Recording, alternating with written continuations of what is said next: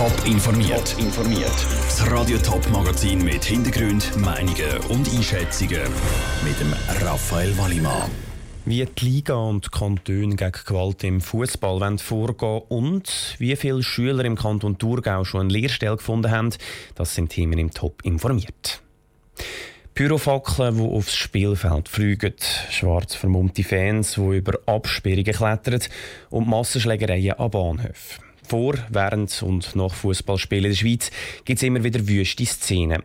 Das beschäftigt Clubs, Politik und auch die Polizei. Die Swiss Football League und die Konferenz der kantonalen Polizeidirektoren haben die Gewalt im Sport jetzt das erste Mal im Report, in einem Reporting aufgestellt. Andrea Blatter, was ist dort rausgekommen? Die Zahlen sind ja vor ein paar Wochen schon mal so ein bisschen durchgesickert ähm, nämlich, dass es bei jedem vierten Fußballspiel in den zwei höchsten Ligen der Schweiz Gewaltszenen gibt. Das Reporting zeigt jetzt ganz klar, vor allem in der Super League ist es wirklich ein grosses Problem. Dort sind es letzte Saison knapp 100 Spiele, gewesen, wo nichts passiert ist, und über 80 Spiele, wo es zum Teil auch schwere Ausschreitungen gegeben hat.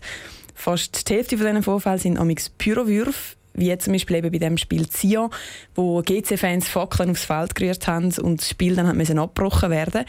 Ähm, auch häufig gibt es an den Spielen zum Beispiel Sachbeschädigungen oder Tätlichkeiten. Letzte Woche hat die Sportministerin Viola Amherd sich darum mit Vertretern von der Swiss Football League und dem Schweizerischen Fußballverband getroffen und erste Massnahmen vorgeschlagen, um die Fangewalt in den Griff zu bekommen. Was sind das für Massnahmen? Sie fordert zum Beispiel, dass Stadionverbot konsequenter umgesetzt werden. Für das brauche es nämlich nicht unbedingt das Gerichtsurteil, sondern Clubs können das auch selber, sobald Fans auffällig oder gewalttätig werden. Und um eben das in den Stadien können besser kontrollieren, sollte Videoüberwachung ausgebaut werden. Und dann ist auch noch die Idee im Raum, dass Clubs ihre Lizenzen nur noch dann könnten bekommen, wenn sie all die Sicherheitsvorschriften eben erfüllen. Auch die Swiss Football League und die Sicherheitsdirektoren der einzelnen Kantone haben jetzt einen Massnahmenkatalog ausgeschafft. Wie unterscheidet sich der von dem von der Viola Amherd? In vielen Punkten sind sich die zwei Kataloge recht ähnlich. Ähm, der neue geht aber noch einen Schritt weiter. Zum Beispiel soll ein spezieller Alarm, der sogenannte Huli-Alarm, ausgelöst werden, wenn es eben zu schweren Ausschreitungen kommt an so einem Spiel. Und dann wäre es auch noch eine Möglichkeit, dass Matchbesucher schon am Stadioneingang identifiziert werden, zum Beispiel mit personalisierten Tickets oder indem sie am Eingang dann gerade die IDs zeigen dass man die kann mit der Hooligan-Datenbank abgleichen kann. Und die Polizei in den einzelnen Kantonen sollen sich besser austauschen, dass sie am die Einsätze an diesen Fußballspielen besser können koordinieren und so ein bisschen aufs gegenseitige Wissen zugreifen. Danke, Andrea Blatter. Das Reporting schaut auch andere Sportarten an. Zum Beispiel im Eishockey ist die Lage aber deutlich weniger schlimm. Dort hat es letzte Saison an gerade mal 50 von über 700 Spielen Probleme gegeben. In vielen Kantonen fangen heute die Sommerferien an. Im Kanton Thurgau ist ab heute Sommerferienzeit. Gut 2500 Jugendliche können die langen Sommerferien das letzte Mal so richtig geniessen. Nach den Ferien gilt es nämlich ernst. Das Berufsleben, also die Lehre fängt an und wie die Situation im Lehrstellenmarkt aussieht. Über das hat heute das Amt für Berufsbildung vom Kanton Thurgau informiert. Der Lukas Lippert hat vom Amtschef Marcel Volkart als erstes wissen, ob denn alle Schulabgänger versorgt sind für nach der Ferien. Praktisch 100 Prozent sind eigentlich versorgt. Wir haben jetzt 1,5 Prozent statistisch, äh, die noch keine Anschlusslösung haben. Aber eben, es ist noch Sommer. mein Stand, der Zeitpunkt ist Ende 30. Juni, wo wir jetzt alle Zahlen haben.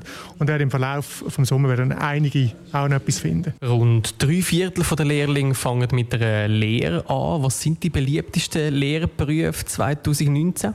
Sind wir noch das KV, das nach wie vor am meisten Lehrstellen hat. Aber eben auch im Verkauf gibt es einige. Die ganzen Gesundheitsberufe sind sehr beliebt und wir sind extrem froh. Wir haben auch dort eigentlich viel zu wenig Leute, die die Ausbildung machen. Und dann auch in vielen Bereichen, also im handwerklichen Bereich, sei es im Holzbau, Automobil, Elektro, haben wir sehr viele Lehrstellen. Knapp 500 Lehrstellen sind nicht besetzt. Letztes Jahr sind es vor allem im landwirtschaftlichen Bereich, gewesen, wo, wo man keinen Lehrling gefunden hat. Wie sieht das dieses Jahr aus? Es ist auch dieses Jahr immer noch in diesem Bereich ziemlich viel, aber auch in den Pflegeberufen Berufen hat es auch viele offene Stellen im Detailhandel. Rund 1,5 Prozent von allen denen, die jetzt äh, die Schule abschließen, also es sind etwa 50 Jugendliche, ähm, haben keine Anschlusslösung.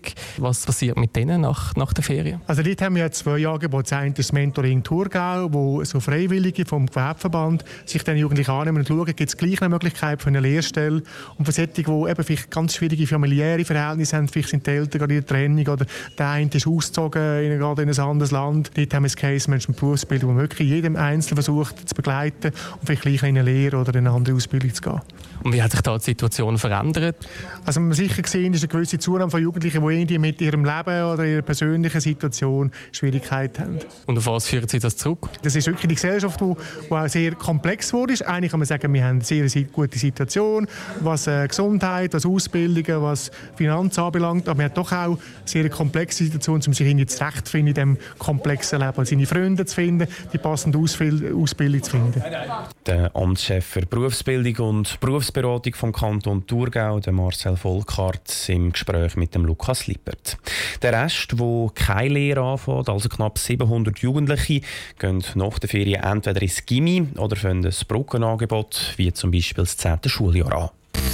Top informiert, auch als Podcast. Mehr Informationen gibt es auf toponline.ch.